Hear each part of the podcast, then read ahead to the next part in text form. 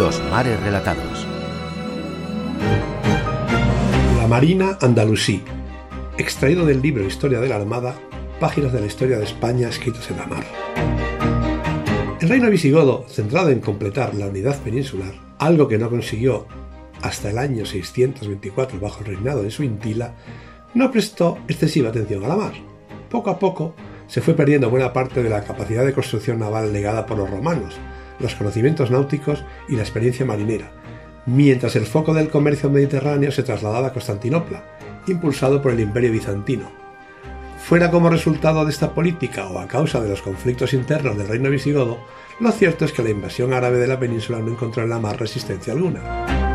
La expansión del Islam por el norte de África puso al alcance de la dinastía Omeya los conocimientos marítimos de los pueblos vencidos, sus barcos y sus dotaciones. Con ellos a su servicio, el califato alcanzó la capacidad de expandirse a través de la mar. Se abría así la posibilidad de aprovechar el momento difícil que vivía en España la monarquía visigoda, debilitada por una guerra civil.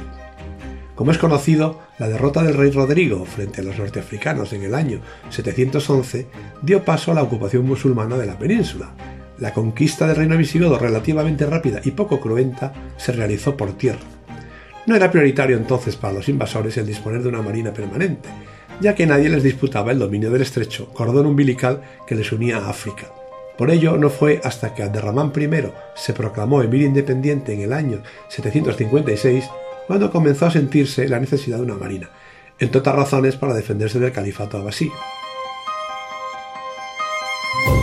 Durante el periodo del Emirato, la Marina andalusí demostró su utilidad y eficacia en la conquista de las Baleares, en incursiones contra Córcega o Marsella, en el ejercicio de la piratería, en la conquista de diversas plazas norteafricanas y en la defensa del litoral atlántico contra las incursiones de los vikingos, avezados marinos que depredaron las costas andalusíes durante más de un siglo.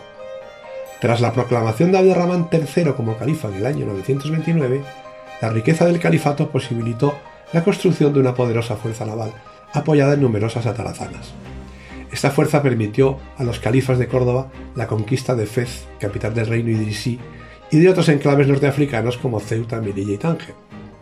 En la península, la superioridad marítima del califato sobre los reinos cristianos contribuyó a las victoriosas incursiones de Almanzor sobre Barcelona y Santiago de Compostela.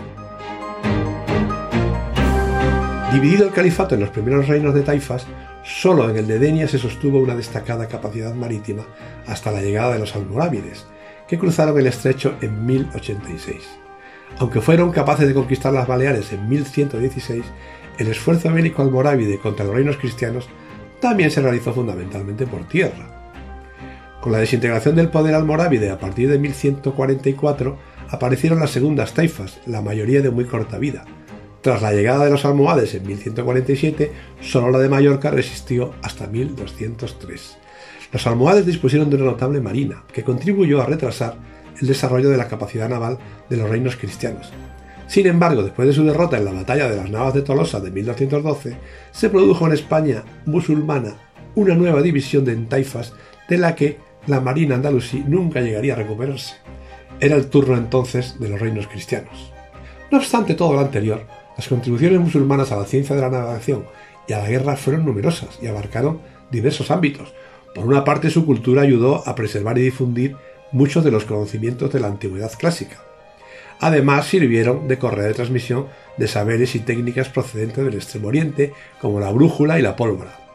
Pero también hicieron aportaciones propias en áreas como la astronomía, libros de viajes, cartografía, instrumental náutico o los nuevos tipos de barco.